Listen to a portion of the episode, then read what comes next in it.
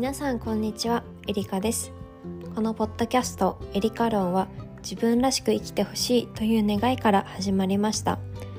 アート活動事業茶道稽古などを行っている中で私が感じる日々の気づきや生き方考え方などをエリカのペースでゆったりと話します。そして今日は日本酒ブランドディレクターの幸香を迎え今声を上げよう東京で息苦しいことについて話します。日々感じている東京暮らしの苦しいというか心が狭まりそうになることが結構あります、まあ、都市部だから人口が多いからそうするとルールが多くなってそんな環境だからこそ感じることもあると思います。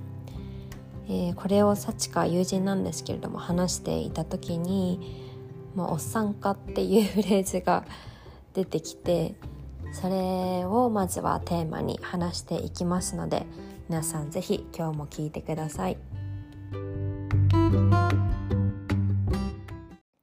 はいでは今日はおっさん化についてお話をゲストの幸かとしていきたいと思います。こんばんは、さちかです。こんばんは。こんばんは。と幸か前もエピソードで日本の精神の美についてうん一緒に話してくれたと日本酒のブランドディレクターをしている友達です。はい。はい。でさっきね話していて、うんその女性だとこういう体験一度はあるんじゃないかって思うんですけどなんか電車特にホームとかそうなんだけどうん。なんかおじさんが私とか女性をじーっと見てる。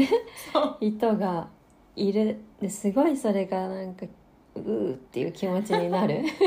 っていう話でめっちゃ共感してそう。でねやっぱりエリカもかって私は思って、うんこの感情を抱いてる女性は、うん。もっと本当もうほとんどうん。の女性がそう思ってるんじゃないかなと思って、うん。ちょっとこの気持ちをシェアしたいなと、うんはい、うん。思ってます。幸かはどこで感じたんだっけ？えでも特にうん。都内で、うん。駅で人がいっぱいいるところとか、うん横断歩道を渡る時とか、うん自転車乗ってる時とか、うんもう至る。えー自転車もうん。乗ってても見てくるの？もうほんと至る所で、ーやっぱりすごい追いかけられるようにこう見ら、うん。目線がねうん感じられる？うん。私はそれが違和感でしかなくて、うんうん。だから、うん。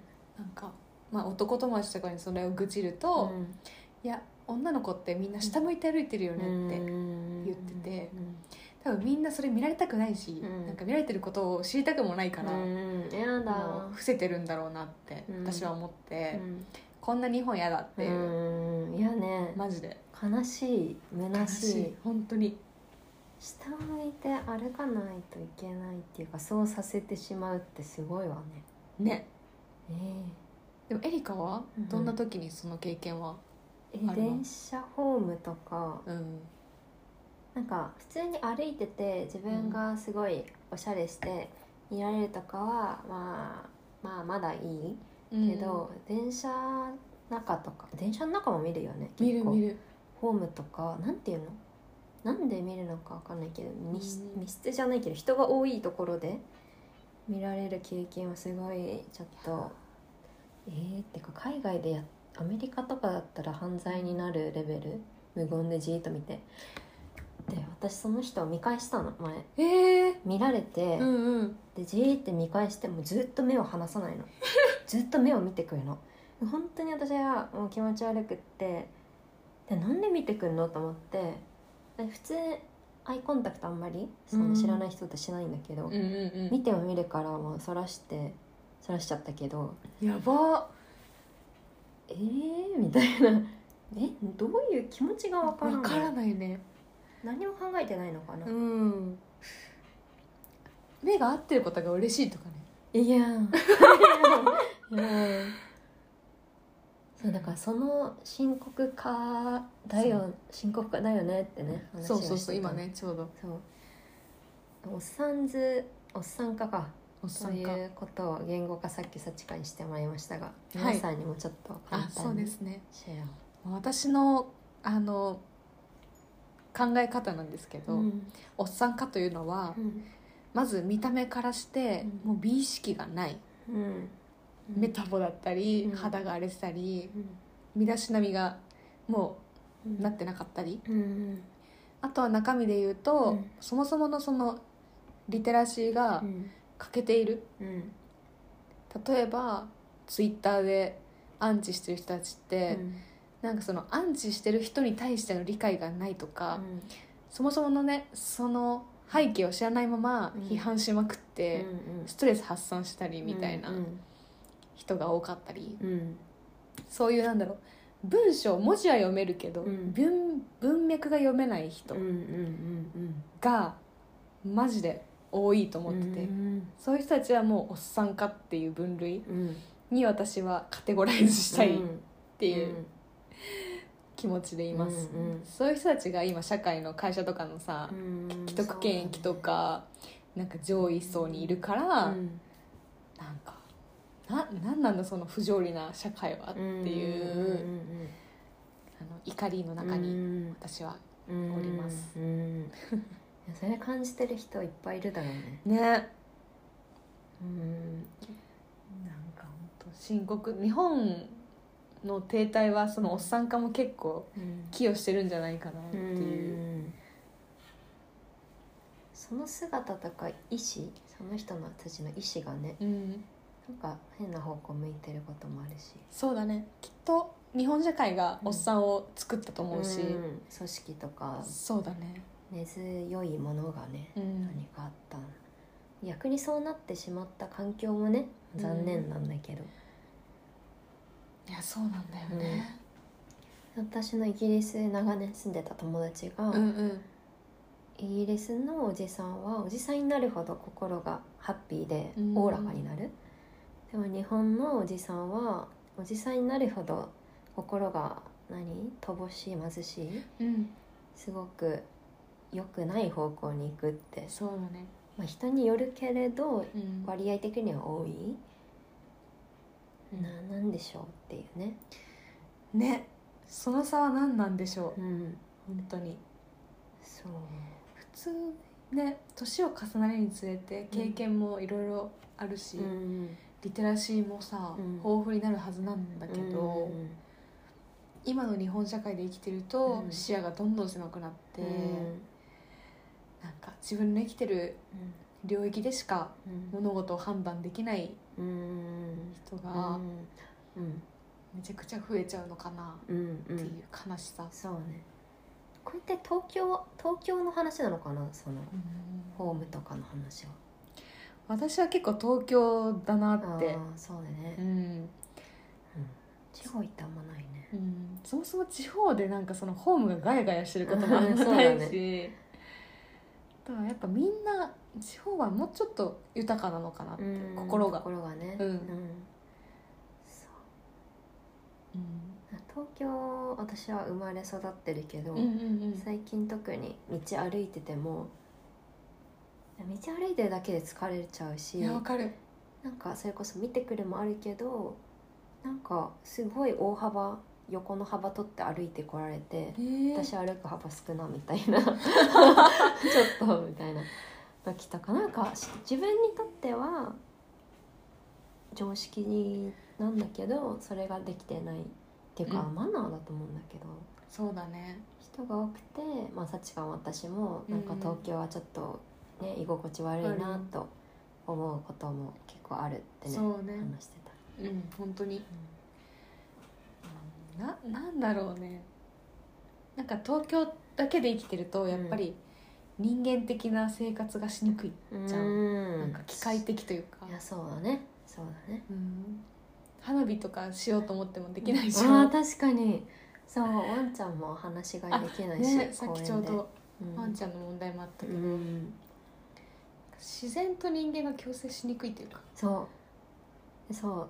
それでですね皆さんあの JR がなんとワンちゃんのワンちゃんも電車に乗ると運賃を取るようになりました。いやー。それは知らなかった。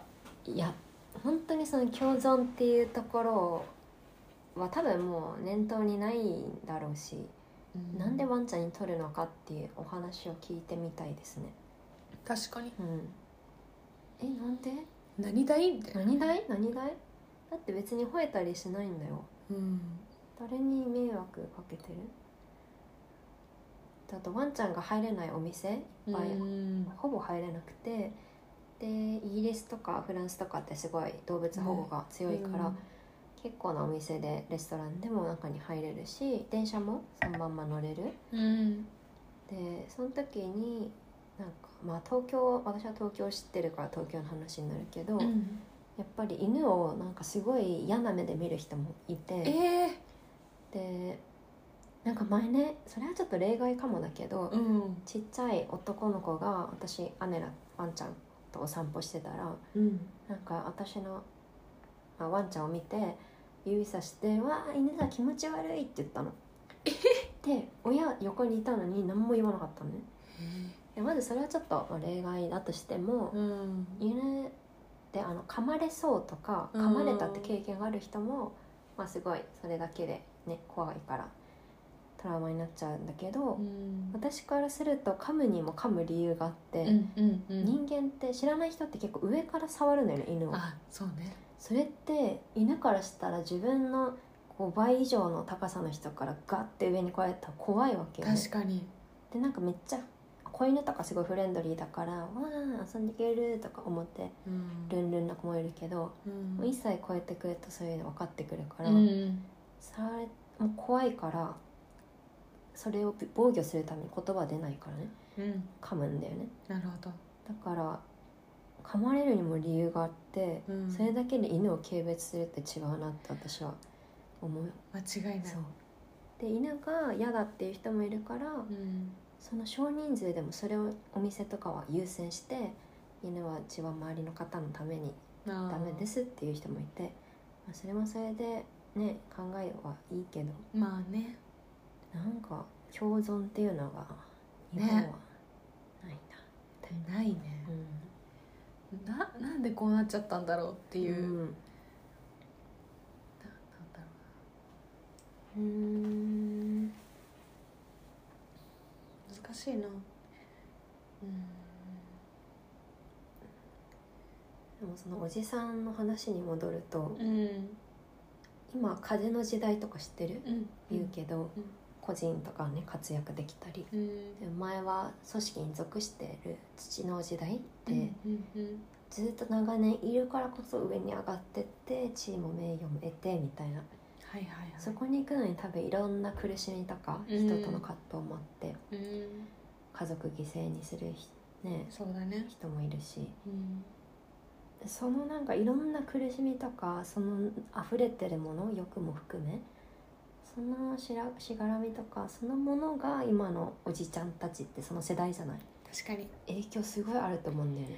あるね。だからすごい苦しかったとは思う。うん。そういう日本の昔根付いてたものうん。良しとされてたものが、まあ、実際人間の豊かさとしては良くなかった場合もある。あるね。と思う、まさに。うん。うん。そうなんだよな。結構今がねうん。かなり自由に働けたりとか、うん。自分の好きなことを仕事にうん。しやすい社会になってきたからこそ、うん。おっさんかみたいなうんうに言われるようになって、うんまあ、変化に対応できない、うん。まあ、言い方悪いけどそういう人を淘汰してしまう。うんうんうん。自分たちもいる。うんうんうん。そうね。うん。でもねなんかそうそういう人たちを変えようとか助けようってうん。思って行動するのもいいかもだけど、うん。なんかその人たちにはその人たちの人生があってそうだね。そういうライフだから、うん。まあ、変えたいと思えばその人たち変わると思うし、うんうん。そこにエネルギー注ぐのもまあ私はね私自身はしないかな。そうだね。どうかな？みたいな感じ、そうなんだよね、ただただもう今の私たち世代うん。うんとか、まあ、これからの日本にせなになっていく男性は、もうおっさん化だけはうん。なってほしくないなってね。うん。思ってて、しないためには。そうだね。しないためにね。はやっぱり女性の活躍。うん。女性がやっぱりどんどん社会に出ていって、うん。そういったね男性がおっさん会になりかけてる人たちをうん。食い止める、どう どうやって、どうやって？うん。なんかなんだろうな。こう一緒にビジネスしてると、うん。なんかまあ何でも言い合える関係じゃないけど、うん。指摘できる関係になれるから、うんそなんか、うん、そういう女性がいないと、うん。男性ってマジでおっさん化すると思うんですよね。あそうだね。うん。うんそれ気持ち悪いですよとか、それどういう意味ですか？みたいなうん風に女性がちゃんと男性のことを指摘できる、そういう環境があると男性も、あの常に多分なんだろう社会で生きてるっていう自覚もあるし、うん。おっさん化しちゃダメだっていうその、うん。うん、気持ちも生まれるから、うん。そうそうねって思う。うんうん。女性の声はすごく大事。そうだね。うんなんかよく言うのがことわざだっけ？なんかにもあるらしいんだけど、うん。夫婦で夫男性あ違う女性側が早く亡くなって、うん。男性だけになるともう心も廃れるんだってあ身も。めっちゃわかるそれ。ね、うん。あるんだよね、うんあるある。っていうぐらいやっぱ女性って多分人を立たせるというかね。サポートしてるよね。そうそう。だからそれがなくなる男性は多分男性だけでは社会ってできないあでもそれはすごく思う、うん、うん、だからそれは女性の力も大事だね。本当そう、うん。だからもうちょっとその女性が社会をそのそこで支えてるうん。っていうところをフォーカスしもっとしなきゃいけないし、うん。うんそうそれがもうちょっとねお金じゃないけどまあ生活に還元されるようなうんうん。日本になってほしいなってすごい思うそうね。うん。そう。あとさっきのそのジロジロ見られることうん。とかなんかあんまり友達と会ってそういう話そこまでしないけど。立ち方もあったり、うんうん。まあ、前話した女の子もそれは共感してて、でうん。もそれをやっぱり女の子たちが見られたとか、うん。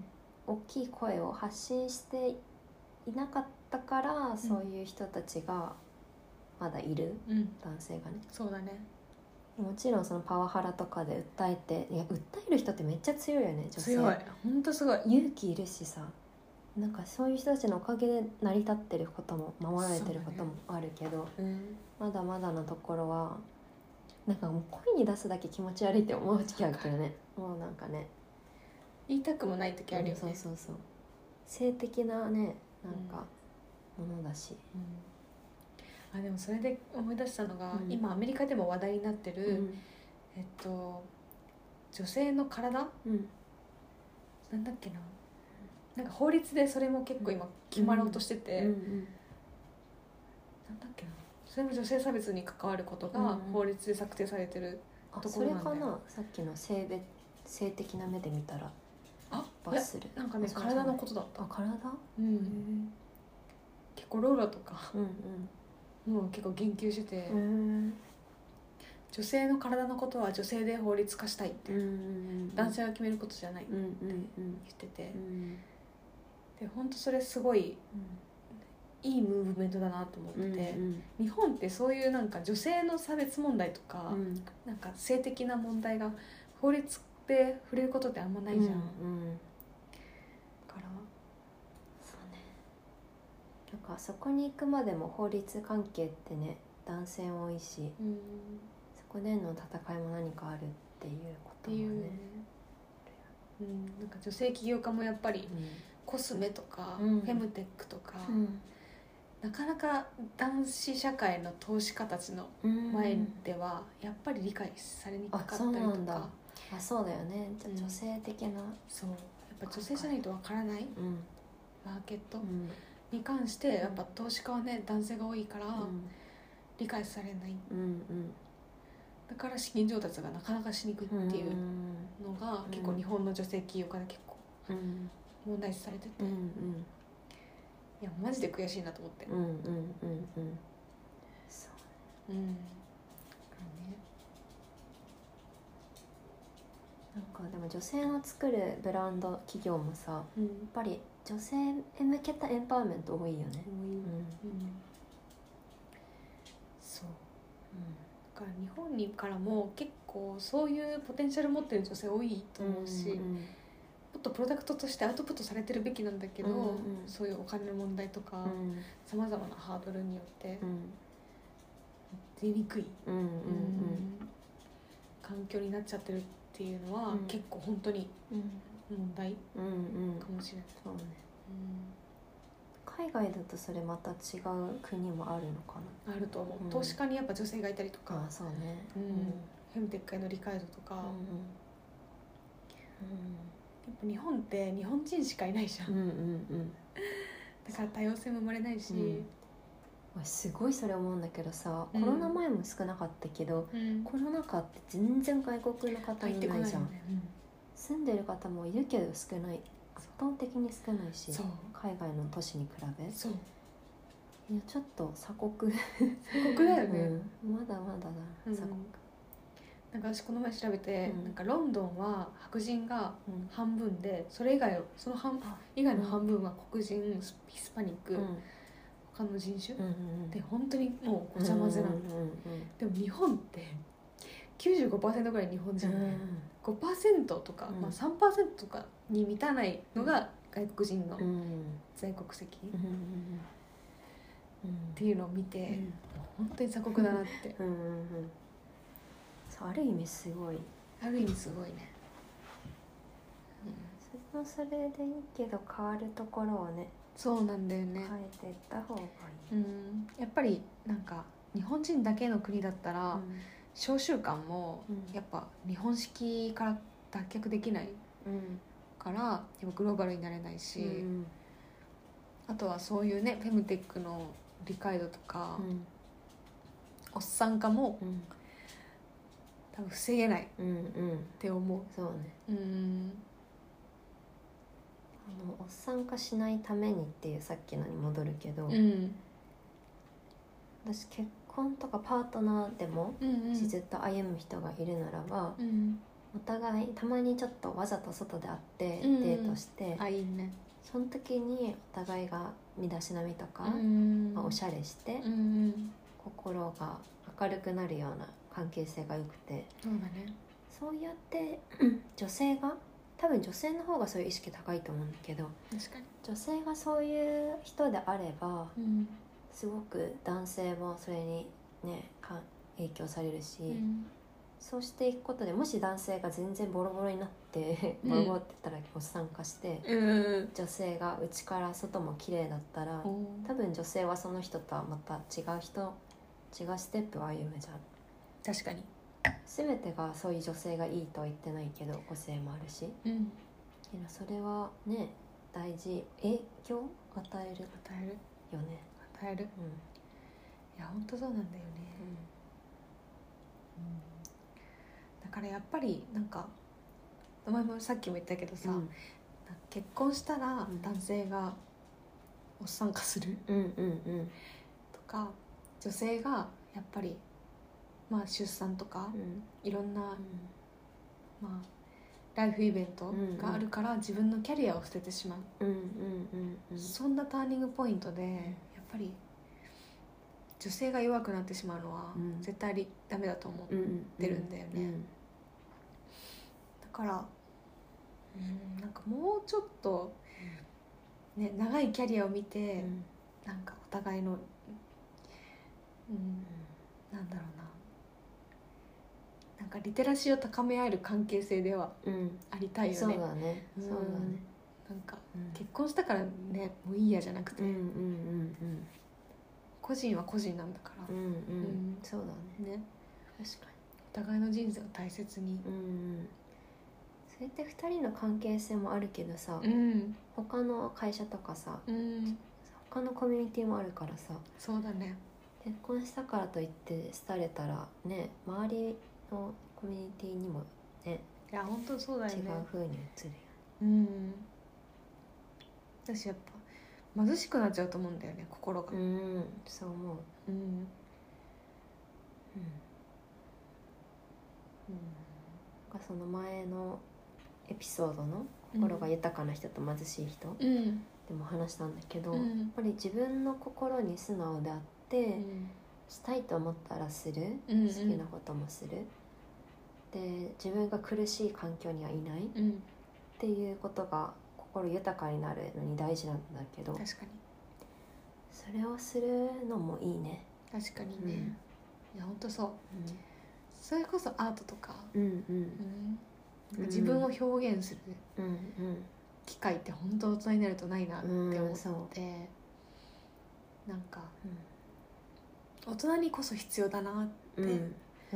うんすごい思った、う、うん、今日私たちは氷染めのワークショップに行ってきました、そう、あの前あのこのラジオでも話したさやかさんうん。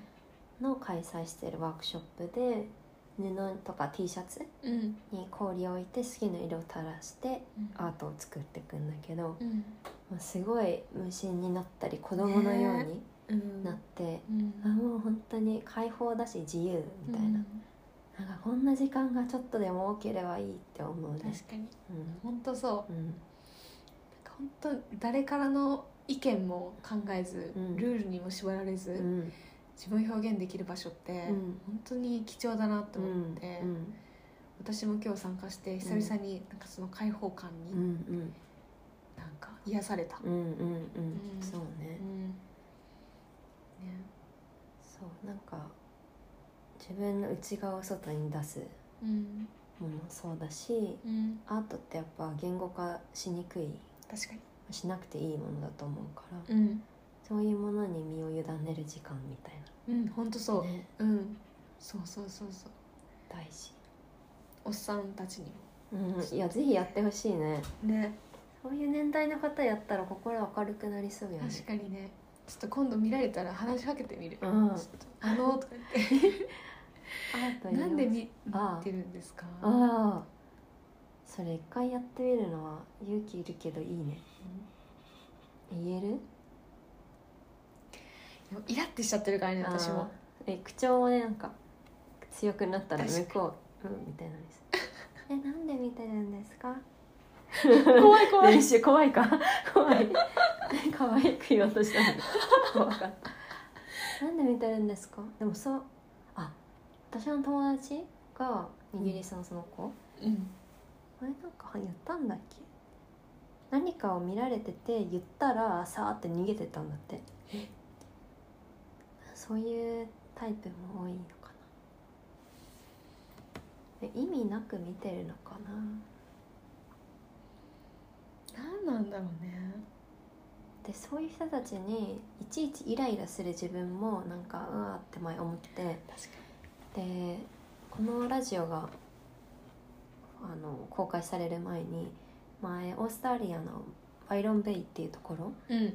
結構アーティスト多いんだけどにお住まいのアスカさんっていう方とお話ししたのね、うんうん。その人もイラスト描いていてうん。その人もじゃないねその人はイラストレーターであのスピリチュアルメッセージみたいな心を豊かにするちょっとローラみたいなウェルビーイング系をみんなに届けててで話ちょっとその後聞いたらなんか許す心がすごい大事だって言っててなるほはあみたいな。なんかイライラしちゃうのもそうだけど、どうん。そこそういう、まあ、さっき言った厳しい時代とかうん。生きてきたから、ん。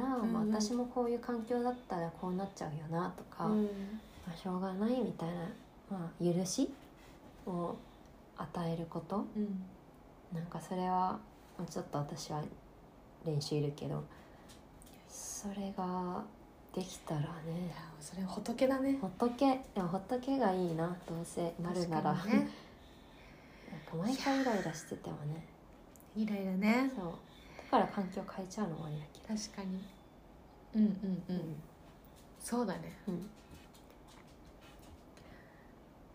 や確かにな、そこまでもうねなんかイラッとさえも許容できるぐらいのうん。器になったらね、うん、うんいやそれはすごいと思う。えー、なってたいな。40代ではそう。40歳でなってたいもっと早くいれば早いほどいいけど、うん、それが普通みたい確かにね。めっちゃ豊かじゃん。豊かだね。無駄に悩まないし。そう。その人の周りに集まる人は絶対豊かだし。そうだね確かに確かになそれこそでもエリカのお母さんとかもさ、うん。さっき話したけどやっぱいろんな経験を経たからこそ、大きな心でうん。多分エリカを包んでたりとうんかうんうん。すると思うから、うん。ねそういう経験みたいなうん。のもそうね経験大事だ糧ねに糧になるなって。そうそうそうそう経験大事らしい。やっうんぱり。うん。ふくよかになる心が。そうだね、うんちょっとおっさんにもその経験させたい なでもさそういう人たちって一回もし人を助けたら、うん。まあ助けてるかもしれないけどうん。道端でさ助けてあその「ありがとう」がすごく心を豊かにしたり嬉しかったりしてうん。なんかそういうことの積み重ねでも豊かになりそうだそうだね。け確かに。ど、ということでしょうか。うんはい。ということで皆さんは心を豊かに 本当自分のありのままでうん心に従ってそうですね。ね過ごした方がうん。いい人生かなね。あとはスピークアップだね。なんかと、うん、女性もやっぱ思ったことをシェアするとうんいうか、うん。発信して、うん。うん私とエリカみたいにうん。うん「おっさんかだよね」みたいな、ね そうズバって言うのはねなんかうん。もしかしたら違うと思う人もうん。なんかいるかもだけど、うん。スピークアップねそう。発言していか声ないと気づけないからねね。社会は。みんなでしていかないとねそう。できないんだよね一そう。人の力じそうそうそう。やっぱより良い日本にねうん。していくためにも、ゃうん。こういったスピークアップはうん。ちょっと私も頑張りたいなと思いました、そう。うん、そうスピークアップするためにこのエピソードも撮ってるから。ねうん。いや素晴らしいね。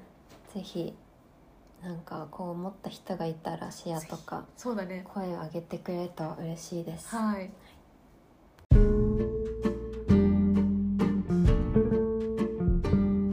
聞いてくださりありがとうございます。このエリカ論ではリスナーさんからの感想やお悩み質問などを募集しています。メッセージの宛先は概要欄にあるメッセージフォームのリンクからお願いします。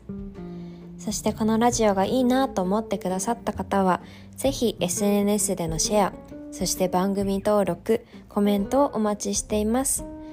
私のインスタグラムアットマークエリカアンダーバー東京ガールでもいろいろと発信をしていますのでぜひチェックしてみてくださいね。今日も聞いてくださって本当にありがとうございました。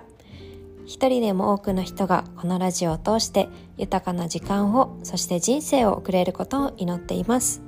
では See you next time エリカでした。